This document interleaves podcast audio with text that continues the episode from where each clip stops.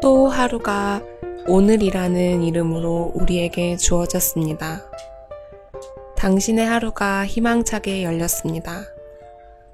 하지만 우리는 가장 소중한 오늘을 무의미하게 때로는 아무렇게나 보낼 때가 있습니다.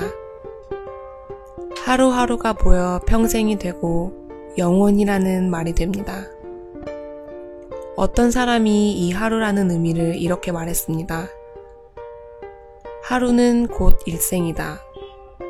좋은 일생이 있는 것처럼 좋은 하루도 있다. 불행한 일생이 있는 것처럼 불행한 하루도 있다. 하루를 짧은 인생으로 본다면 하나의 날을 부질없이 보내지는 않을 것입니다. 좋은 하루를 보내는 것은 곧 좋은 일생을 만드는 길입니다.